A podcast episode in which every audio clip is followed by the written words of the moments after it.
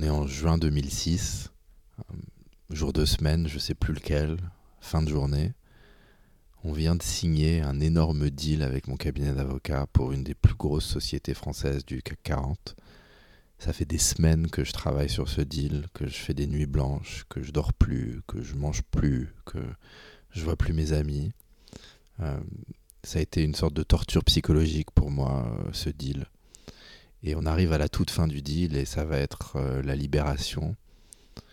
Et il va y avoir une réception pour euh, fêter ce deal. Et je suis la personne qui a le plus travaillé de mon cabinet d'avocat. Je suis aussi le plus junior. Au-dessus de moi, il y a un collaborateur un peu plus senior et il y a ce qu'on appelle un partenaire, un associé qui est en fait le, patron. Et euh, on me signale que je ne suis pas invité à la cérémonie pour la signature de ce deal. Et là, je ressens une immense colère immense colère, d'injustice. Euh, et je fais quelque chose qui, euh, pour le, cabinet dans lequel j'étais, est impensable. C'est je rentre dans mon bureau en claquant très fort la porte. Euh, ce qui, dans l'ambiance feutrée de Nouvelle-Angleterre, du cabinet dans lequel je travaille, était une sorte de gros acte de rébellion. Et pour moi, ça commence à être véritablement le début de la fin de ma carrière en tant qu'avocat d'affaires et même de ma carrière en tant qu'avocat et même de ma vie dans le monde du droit.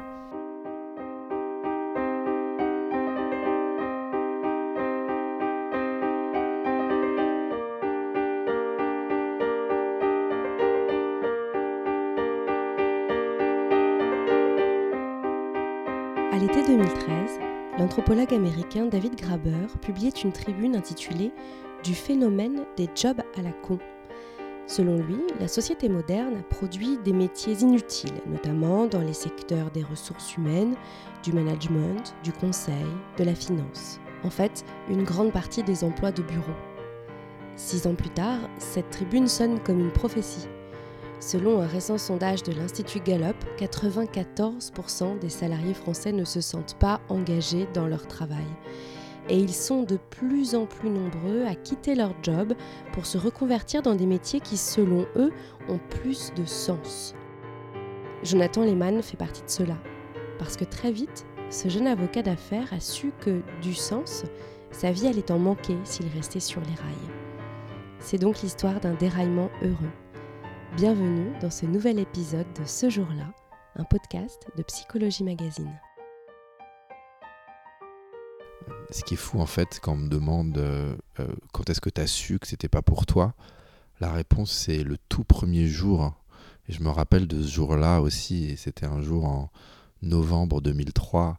On est à New York, à Manhattan, dans le sud de Manhattan, à Wall Street, juste au bord de l'eau, dans un énorme building euh, qui doit faire, je sais pas, 80 étages, qui est juste en face du building de la banque Goldman Sachs, qui est le plus gros client du cabinet pour lequel je travaillais.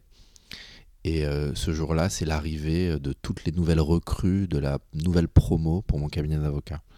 Mon cabinet d'avocat, c'est euh, une sorte de machine de guerre. Et donc tous les ans, il y avait 40, 50, 60, 70 nouveaux avocats qui arrivaient. Et donc je me retrouve dans le sous-sol de cet immense building à Wall Street avec, je crois, euh, peut-être 70 autres jeunes comme moi. Et on va commencer notre carrière euh, dans ce cabinet d'avocats. Et euh, on a toutes sortes de trainings sur euh, le droit boursier américain, sur comment se comporter avec sa secrétaire, sur comment ne pas commettre de harcèlement sexuel. Et je suis dans ce sous-sol, dans cet immeuble à Wall Street, et j'ai qu'une seule envie, c'est de partir en courant et en hurlant c'est pas pour moi, sortez-moi de là, je veux pas être là. Ça veut dire dès le premier jour, je savais que j'étais pas à ma place. Et en plus, on me payait une somme qui était mirobolante pour moi à l'époque. C'était, je crois, 125 000 dollars euh, l'année de base, c'est-à-dire sans le bonus. Euh, donc, ne sachant pas quoi d'autre faire et euh, étant face à une offre comme ça, il n'était pas question que je fasse autre chose. Il était question que je serre les dents, que j'apprenne le métier et que, euh, et que, et que j'avance et que je vois après ce que j'allais faire. Et donc, c'est comme si je rentrais volontairement dans une prison dorée. J'étais sur le point de partir de mon cabinet à New York euh, euh, vers la fin 2005 quand on m'a proposé, fait ce deal que je ne pouvais pas refuser un peu à la Don Corleone, où on m'a dit on t'envoie à Paris dans ta ville natale, on va te traiter comme un expatrié, donc on va quasiment te doubler ton salaire. Et euh, donc est-ce que tu veux y aller? Et j'étais sur le point d'essayer de quitter la prison dorée, mais en fait j'ai renouvelé le bail euh, parce que c'était trop d'argent et euh, ça semblait trop bien de pouvoir rentrer à Paris, d'essayer. Je savais que le bureau était un bureau qui était le, plus difficile de tous les bureaux dans le monde, parce que c'est un cabinet qui a des bureaux partout, de, New York à Tokyo. Et, euh, mais je me suis dit, bon, je vais essayer, je vais voir comment c'est d'être à Paris avec les miens. Euh, et, donc six mois après mon arrivée, c'est ce moment où je me retrouve euh, à la fin de ce premier énorme deal qui aurait été peut-être l'expérience de travail la plus difficile de ma vie. Euh, et, je ressens cette immense colère d'injustice de tout ce que j'ai contribué et de ne pas avoir de reconnaissance. Il y avait une reconnaissance par l'argent, mais il n'y avait pas de la reconnaissance verbale. Il n'y avait pas un encouragement, il n'y avait pas un merci en plus qui était pour moi vraiment une, source de d'angoisse et d'agitation terrible. Et donc à partir de ce moment-là, je commence effectivement à, euh, dans ma tête, comme on dit euh, en anglais, euh, check out. Je commence déjà à, partir dans ma tête, mais le problème que j'avais, c'est que je voulais une, stratégie de sortie. je voulais pouvoir retomber sur mes pattes. Le, la tare que j'avais et que beaucoup de personnes dans le système ont, c'est qu'on a tellement l'habitude d'être sur des rails et d'avoir un filet de sécurité qu'on ne peut pas s'imaginer vivre sans. Moi, j'avais toujours vécu dans les rails, c'est-à-dire j'étais rentré dans des écoles et j'avais performé, les règles étaient claires et j'avais bien performé, j'avais eu des bonnes notes, j'avais gagné tous les concours, j'avais été premier quand il fallait être premier et ça, je savais faire. Mais en revanche, trouver, euh, je suis désolé pour le mot, mais c'était comme ça que je le voyais, trouver mes couilles pour, euh, pour réussir à partir et pour euh, faire autre chose, ça, j'avais pas. Et, euh, euh, donc, je cherchais une, stratégie de sortie. Et en fait, ce que je voulais, c'est que quelqu'un me trouve et dise J'ai trouvé le job qu'il te faut, je sais ce qu'il faut que tu fasses. Mais en fait, c'était une, mauvaise compréhension de, comment marche la vie et de comment marche la vie professionnelle. Donc, c'était déjà. Il y avait un gros signal d'alarme dans ma tête, mais je ne savais pas du tout ce que j'allais pouvoir faire. Et je pense qu'un un, moment euh, qui, qui, va être une, autre sorte de déclic dans cette série de déclics, euh, c'est euh, la chirurgie de la hanche de mon père. En fait, mon père, dans ces années-là, commençait à perdre ses facultés cognitives. Il va, plus tard, on, va le diagnostiquer avec la maladie à corps de Lewy, qui est une sorte de, de une, forme d'Alzheimer qui ressemble aussi à Parkinson. Mais avant, on ne savait pas on, voyait qu'il était un peu en train de perdre la tête, qu'il était en train d'oublier ses mots de passe sur Internet, qu'il oubliait comment se servir de son téléphone, que parfois il se perdait. Ça paraissait pas hyper grave, mais c'était quand même, ça nous mettait un peu en alerte. J'essayais de regarder des films avec lui et il y avait certains aspects qu'il comprenait plus trop. On se disait que c'était notamment parce qu'il avait un problème à la hanche, qu'il empêchait de jouer au tennis, qui était sa passion, qu'on allait fixer sa hanche et que, euh, euh, tout allait bien aller. Et donc il fait cette opération de la hanche avec une anesthésie générale. Mais euh, quand il se réveille, c'est le bordel. Il sait pas où il est. Il essaye de s'évader de l'hôpital. Il se fait attacher euh, par, les infirmières à son lit d'hôpital. Et moi, je vais le voir à l'hôpital. Et, euh, c'est je crois que c'est, j'ai pas connu pire douleur dans ma vie que de le voir à ce moment-là, complètement désemparé, perdu sa dignité en fait. Qui est, et avec ce regard, comme je le connaissais pas, pour moi c'était euh, c'était mon modèle, cet homme. C'était quelqu'un qui avait qui avait tout fait. Et, euh, et, et, je le voyais comme un enfant apeuré qui savait pas où il était. Et euh, avec certains autres détails que j'ai pas vraiment besoin de, de, de, partager, mais, mais, mais qui m'ont choqué. Qui m'ont choqué et qui étaient en fait le début de la fin le début de la fin de ses capacités, le début de la fin du rapport père-fils, euh, et, un énorme déclic pour moi sur la vie en général. Et qu'est-ce que, et qu'est-ce que ça veut dire de vivre et, euh, et, et, pourquoi on vit? Et, euh, quelque part, c'est comme si l'effacement de ce rapport père-fils m'avait enfin donné le courage dont j'avais besoin.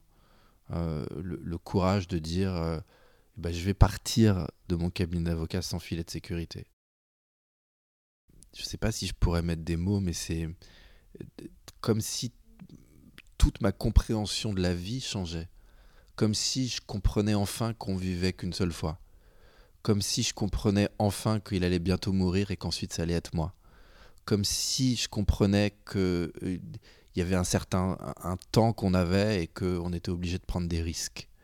C'est ça en fait, je crois que je commence à ressentir, même si à ce moment-là, j'arrive pas forcément à mettre des mots dessus, mais c'est comme si cette euh, résolution que j'avais en moi de partir et de faire autre chose avait pris en force. Euh, mais ça se fait pas complètement consciemment, c'est tout un processus en fait. Et au début, j'essaye quand même de chercher un filet de sécurité. Je me dis bon, tu vas retourner à l'école, tu vas faire un MBA, euh, cette formation de business aux États-Unis, ce qui était une autre forme de filet de sécurité. Donc j'ai commencé à travailler pour, pour, pour avoir l'examen, pour pouvoir rentrer et faire un MBA. Et d'ailleurs, quand, quand, je quitte finalement mon cabinet d'avocat, euh, euh, il y a exactement dix ans euh, aujourd'hui, je suis en passe de rentrer dans une école. Donc je me suis quand même assuré un petit filet de sécurité, même si j'ai quand même fermé la porte, non seulement sur mon cabinet, mais sur la carrière d'avocat, parce que quand tu quittes la carrière d'avocat pour aller reprendre des études, c'est terminé. Donc déjà pour moi ça c'était c'était un grand saut parce que c'était euh, c'était six années d'études, six années de pratique. Les gens autour de moi beaucoup me prenaient pour un fou, ils disaient mais tu te rends compte, tu es en train de gâcher 12 ans de ta vie, tu es arrivé aux plus hauts euh, états possibles de la carrière d'avocat, tu gagnes des centaines de milliers d'euros par an, tu es sur le point de devenir millionnaire hein, tu es en train de, de, de dire non à tout ça pour faire quoi? Quitter la profession d'avocat pour devenir entrepreneur, pour se mettre à son compte et pour suivre ses rêves. En fait, les choses se sont enchaînées assez vite après ma, démission de mon cabinet d'avocat. C'est en mars 2009. Je rentre, je suis accepté autour de ce moment-là et je décide de partir à Los Angeles, à UCLA. Et juste avant de commencer l'année académique à Los Angeles, je vais à 6 heures de Los Angeles, dans le désert de Black Rock du Nevada, dans un festival qui s'appelle Burning Man, qui est, euh, très dur à, décrire. En même temps, c'est une énorme teuf. En même temps, c'est la plus grande exposition euh, d'art, de sculpture euh, au monde. Et en même temps, c'est une communauté comme il n'en existe pas ailleurs. C'est une communauté où l'argent est interdit, où la publicité est interdite, donc c'est une communauté qui pousse la générosité, la créativité, euh, l'échange, le partage. Et je me souviendrai toute ma vie, ce premier soir à Burning Man, on est en plein désert. Et, euh, donc il fait, c'est la pleine nuit. Et il y a des lumières partout, les lumières des véhicules mutants, les lumières des installations. On a l'impression d'être sur une autre planète. C'est de ce que j'ai pu voir de ma vie et j'ai fait le tour du monde et j'ai été à Angkor Wat et à Machu Picchu et j'en ai vu des choses. Mais c'est la chose la plus incroyable que mes yeux ont vue c'est ce premier soir à Burning Man. Et ce que je vois en fait c'est euh, des sculptures ambulantes euh, euh, des, des, des, des, gens qui sont habillés de façon comme j'ai jamais vu des gens qui t'arrêtent pour te donner des choses des gens qui dansent partout c'est incroyable. Ça m'a donné en fait une foi dans la vie, un optimisme dans la capacité de création de l'humain et une conviction que tout était possible en fait. Et c'était l'expérience le, tournante pour moi euh, qui m'apprêtait à aller acquérir des nouveaux outils euh, euh, dans la fac de UCLA et puis à me lancer sur un autre chemin. Mais au début, c'est vraiment quelque chose de, très égoïste. Au début, c'est je veux monter ma boîte. Au début, c'est juste je veux pas avoir de patron. Ma seule conviction, c'est ça. C'est d'ailleurs, je vais être la seule personne dans une promo de 350 personnes à passer zéro entretien avec des boîtes quand j'étais en MBA. Tout le monde passait des entretiens, surtout à Los Angeles, avec les, les Warner, les Universal, les, tout ce qui est dans le monde de l'entertainment, etc. Et, tout. Et, moi, je passe un entretien avec zéro boîte parce que la seule chose que je sais pour sûr, c'est que plus jamais j'aurai un patron. C'est que je ne peux pas demander à quelqu'un d'autre de savoir pour moi la meilleure façon de se servir de moi. Je dois être la personne qui sait comment se servir de moi au mieux. Et donc, je me retrouve à UCLA. Et là, bah, je continue en fait. Euh, tu retombes dans tes travers, tes travers, mais je continue à retourner dans les rails. Mais les rails, cette fois, c'est les rails de, du monde de l'entrepreneuriat à UCLA. Alors, je fais les concours de business plan, je fais les concours de bourse entrepreneuriale. Je suis tellement poussé et drivé que je gagne tout. Euh, je deviens l'entrepreneur, entre guillemets, en résidence euh, à UCLA. Et, et, et, je monte une boîte financée par plein de gens là-bas parce que j'étais un peu. Euh, on croyait en moi, quoi. J'étais le mec qui gagnait les concours et je monte une boîte euh, qui s'appelait Karmagot. Karmagot, c'est le, le, début de ma prise de conscience. Ça veut dire j'ai compris que je vais être un entrepreneur, que je vais être mon propre patron, que je vais faire quelque chose de créatif, mais maintenant, je me pose la question de comment est-ce que ça peut avoir un impact. Et donc, Karmagot, c'était une sorte d'eBay euh, ou de Craigslist ou de Au Bon Coin caritatif. Donc, l'idée, c'est que c'était une plateforme de e-commerce où tu pouvais vendre un vieux jeu vidéo, euh, un vieil iPod euh, ou un vieil iPhone. Mais au lieu de récupérer les sous toi-même, tu désignais une œuvre caritative qui allait obtenir les, les bénéfices. Donc, par exemple, je vends un vieil iPod pour bénéficier Médecins sans frontières. Donc c'était ça en fait l'idée et, euh, c'était une bonne idée. Euh, on, encore une fois, j'ai gagné des concours et on a été remarqué par, euh, par plein de gens. Les, organismes caritatifs trouvaient ça génial. PC Magazine nous a nommé une des startups les plus prometteuses en 2011, je crois. Mais la startup, financièrement, ça marchait pas. et puis, pour une startup, il faut que ça marche, il faut que ça ramène de l'argent. Ça ramenait pas d'argent. Juste avant d'arrêter Karmagot, euh, enfin, je lis un livre que pas une, mais deux personnes m'ont recommandé et m'ont dit il faut absolument que tu lises ce livre. Et le livre, c'est A New Earth de Eckhart Tolle, euh, Nouvelle Terre en français. Et, euh, et je pense que c'est un, un moment déterminant dans ma vie parce que je lis ce livre et j'ai la mâchoire qui tombe. Je ne peux pas croire ce que je suis en train de lire. Je suis en train enfin de comprendre pourquoi j'ai été déprimé, pourquoi j'ai été accro à des substances, pourquoi j'avais l'impression de ne pas réussir à être présent, qu'est-ce que ça veut dire avoir accès à l'instant présent. Et c'est un choc comme j'ai jamais connu de ma vie. Ça veut dire je referme ce livre et je sais, c'est la première fois que j'ai ça, je sais ce que, que ma vie va être. Et je sais que ma vie, ça va être de partager les idées qu'il y a dans ce bouquin. Parce que les, gens sont pas au courant des idées qu'il y a dans ce livre, que c'est pas normal que les gens soient pas au courant des idées qu'il y a dans ce livre, et que on, doit être le plus possible de personnes à partager les idées qu'il y a dans ce livre, et que je vais être une de ces personnes. Là, je me retrouve, euh, on est en vers 2012-2013 dans une phase de transition. J'ai eu obtenu mon diplôme, j'ai fait Karmagot. Karmagot s'est un peu cassé la gueule. Et euh, je décide d'écrire un bouquin sur euh, ma vie qui est en train de changer, euh, pour contribuer à l'effort de partager la pensée des Tolle, mais du point de vue d'un étudiant. Et donc, euh, je décide de, de, partager ce que je suis en train d'apprendre et d'appliquer à ma vie, mais comme un débutant. Et, et, j'écris un jour, j'ai un, ami à, UCLA, il se moque de moi, mais il me dit un compliment qui est, qui est resté avec moi. Il me dit en anglais You're good at life. Euh, et, j'avais jamais entendu quelque chose comme ça et ça se traduit très mal en, français. Tu es bon à la vie. Mais euh, je décide d'écrire un livre donc euh, qui s'appelle How to be good at life. Comment être bon dans la vie et donc comment sur, sur le début de ma pratique de la méditation, le changement de mon alimentation, comme ma découverte de la psychologie positive et de la pratique de la gratitude, euh, euh, sur euh, le, changement de mon rapport à mon corps, aux substances, à tout en fait. Le changement a été et continue d'ailleurs à être très progressif. C'est des grosses prises de conscience qui me font passer de 0 à 1, mais sur mes habitudes, elles évoluent progressivement. Les premières choses que je fais, c'est d'adopter la pratique de la méditation c'est de commencer à lire beaucoup d'autres livres dans la même veine que ceux des Tolle. c'est commencer à comprendre la neuroplasticité, la pratique de la gratitude et faire attention où je porte mon attention. C'est commencer à manger mieux, même si au début c'est timide. Euh, je continue à manger des burgers et, euh, euh, et, je continue à manger des, Lucky Charms le matin, c'est céréales avec des chamallows dedans. Donc le, la transition s'est faite progressivement, mais je me mets au yoga et, et, je commence à écrire et donc il y a plein de choses qui commencent à se mettre en place.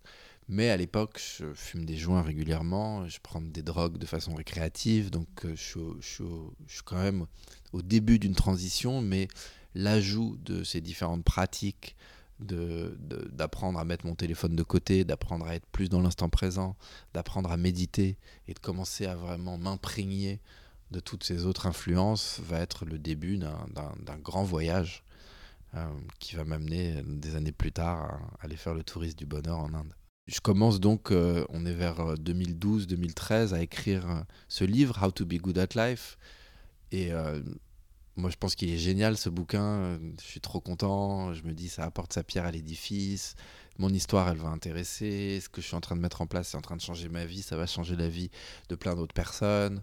Donc, je travaille dur dessus. Euh, c'est un livre qui est à l'intersection des spiritualités et de la science qui est euh, agrémenté de, plein d'études, de, choses que j'ai apprises euh, pendant mon MBA, notamment sur la psychologie cognitive, sur la psychologie, sur la neurologie c'est riche, je me dis c'est génial, je l'envoie à des agents d'auteurs, parce que c'est comme ça qu'on fait aux États-Unis.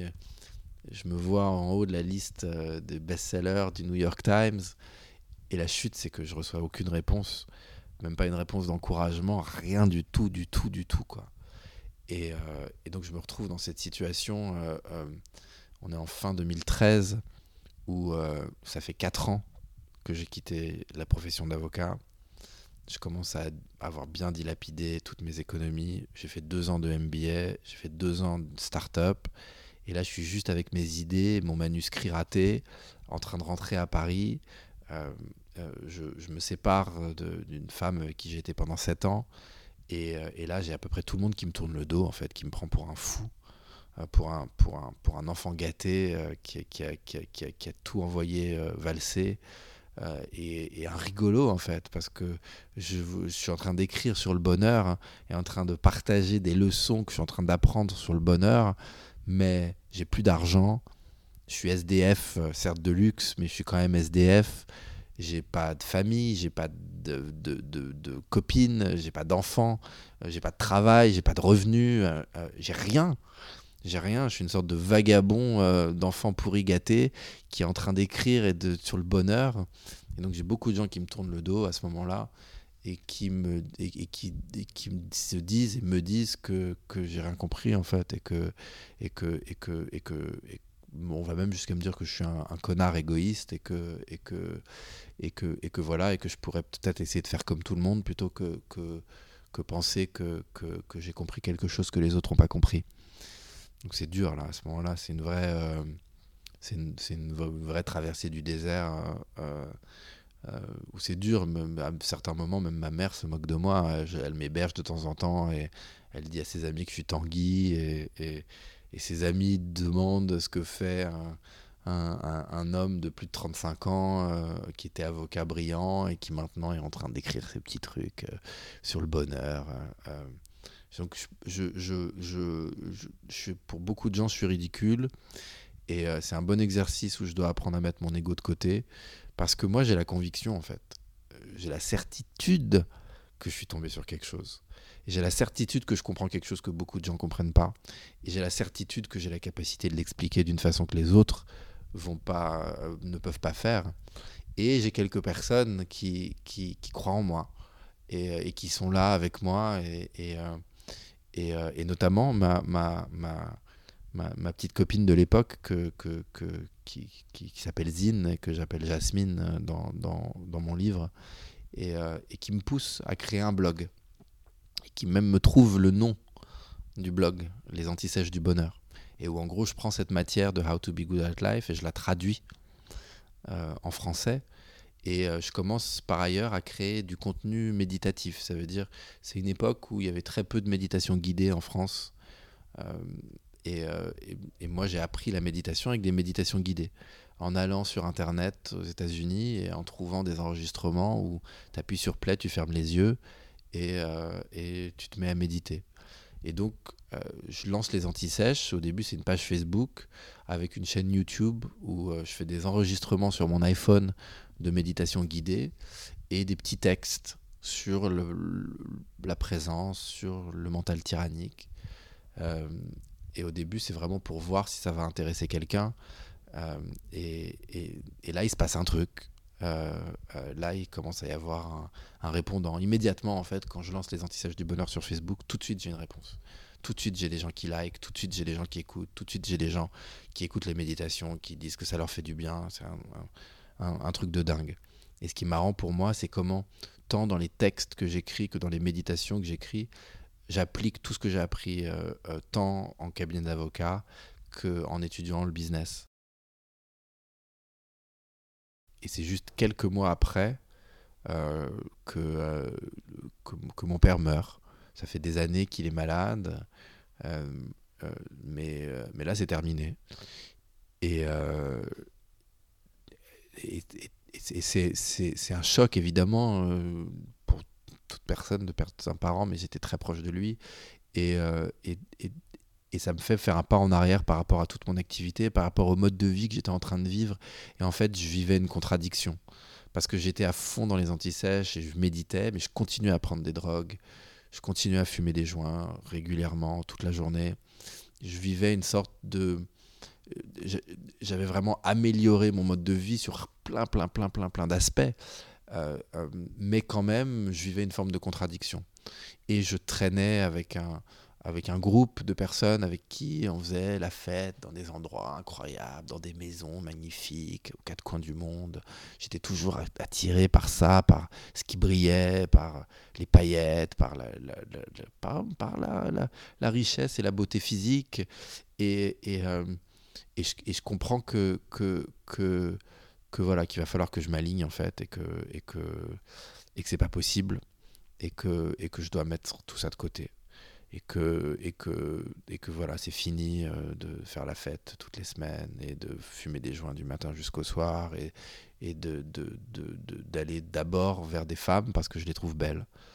Euh, et je décide d'aller faire vipassana qui est cette retraite de, méditation, de 10 heures par jour de méditation pendant 10 jours. Et je décide aussi de reprendre mon projet de livre, How to Be Good at Life, mais cette fois, je vais l'appeler Les Antisèches du Bonheur.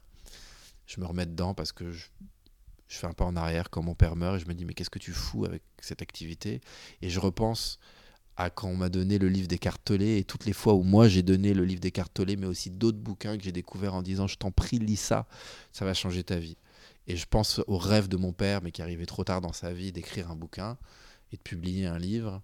Et, euh, et, du coup, ce rêve qui est devenu le mien, d'écrire un livre qu'on aurait envie de donner autour de soi, qu'on aurait envie de donner à quelqu'un en disant je t'en prie, lis ça, ça va te faire du bien. Et donc je décide de me remettre dans l'écriture euh, euh, de ce bouquin, Les Antisèches du Bonheur. Je travaille pendant des mois dessus et je pars en Inde avec l'idée de faire cette retraite de méditation et de m'accorder du temps en Inde pour finir mon bouquin, des antisèches du bonheur. Euh, mais c'est pas ça qui va se passer en fait. Euh, parce que je fais cette retraite de méditation euh, de 10 heures par jour pendant 10 jours. et je sors de là et l'expérience était tellement folle que au lieu de rallumer mon téléphone et d'appeler mes proches pour leur raconter, je décide qu'il faut absolument que j'écrive cette expérience, que je raconte cette expérience à moi-même dans mon journal intime. Donc je vais dans une guest house à Jodhpur, euh, j'appelle personne, j'ouvre mon journal intime et je commence à raconter Vipassana. Et là j'écris à la main dans mon journal intime et il se passe quelque chose de, dingue, c'est j'ai jamais écrit comme ça. Ça veut dire je me fais hurler de rire, c'est la première fois que ça m'arrive, ça sort tout seul, j'écris, je me fais mal à la main tellement, tellement je suis en train d'écrire, et je commence à comprendre au fur et à mesure de l'écriture de ce récit de Vipassana que en fait c'est ça le livre, que je vais écrire, que c'est plus, c'est pas les antisèches du bonheur ou How to Be Good at Life, mais c'est ce journal intime. Et à partir du moment où je comprends ça, je ferme mon journal intime et j'ouvre mon ordinateur et je continue à écrire en tapant. Et j'écris donc euh, ce texte. Au début, c'est juste un texte. Je ne sais pas encore vraiment que ça va être un livre, mais je pressens que c'est quelque chose. Et je décide euh, euh, qu'il faut absolument que je partage ce texte.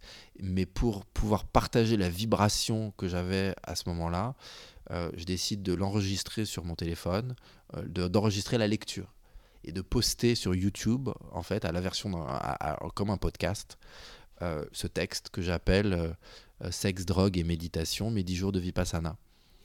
Euh, et, bon, c'est un truc de dingue ce qui se passe avec le texte, parce que les retours que j'ai sur le texte sont, les gens me disent, euh, j'ai ri, j'ai pleuré, euh, c'est génial, et, je sais en fait que moi j'y suis pour rien. C'est que le fait d'avoir médité pendant 100 heures a fait que ça a libéré ma créativité, et que c'est pas mon ego et mon moi histoire qui a, essayé d'écrire, mais c'est que voilà, c'est comme si la vie avait écrit au travers de moi ce truc, que la vie avait voulu que ce truc sorte. Et donc je décide à ce moment-là, voyant la réaction des gens, que euh, plutôt que d'écrire euh, la fin des antisages du bonheur, je vais écrire ça, euh, un récit de mon voyage en Inde. Je ne sais pas où mon voyage va me mener, mais ça va être un voyage où je vais aller dans des ashrams, où je vais aller rencontrer des enseignants, où je vais continuer à vivre ce qui m'arrive, mes, mes addictions, ma rupture, mon deuil, euh, ma recherche du, bonheur, de, confronter les peurs, et que je vais raconter un peu tout ça euh, euh, sous forme de journal intime. Et c'est comme ça qu'est né mon bouquin, mon premier livre, bah, Journal intime d'un touriste du bonheur. La grande différence entre le, Jonathan du cabinet d'avocat et le Jonathan aujourd'hui, je crois que c'est l'acceptation. J'étais en résistance terrible de tout en résistance du moment présent, en résistance de ce qui se passait. J'étais persuadé que je contrôlais ma vie. Et aujourd'hui, j'ai l'impression qu'il y a des forces qui agissent, qui sont bien au-delà de ce que je suis capable de comprendre, et que je suis comme un surfeur euh, avec des vagues, et que je décide pas euh, quelle vague va venir, à quel moment, mais que la meilleure chose que je peux faire, c'est d'essayer de regarder les vagues et de voir laquelle je vais prendre, laquelle je vais laisser passer, euh, et donc, aujourd'hui, je suis beaucoup moins là à me dire que moi, avec ma petite histoire, il faut que je fasse que des choses se passent. Et, et, je suis plus dans, beaucoup plus dans un émerveillement de, la vie et des petites choses et, dans une acceptation de, de ce qui se passe à l'instant présent.